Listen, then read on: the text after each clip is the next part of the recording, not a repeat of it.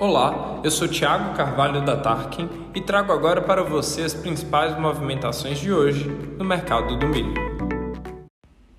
O mercado brasileiro de milho segue operando com maior volume de oferta no decorrer da semana, o que vem resultando em alguma queda de preço.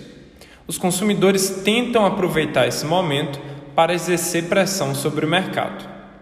É importante ficar de olho no avanço da colheita da soja que será um fator relevante nas próximas semanas, considerando o possível encarecimento do custo do frete.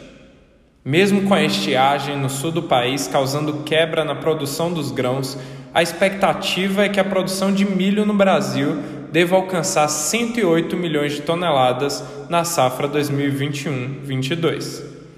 Importante lembrar que no aplicativo da TARC ainda temos ofertas de milho safra e já começamos as negociações para a safrinha.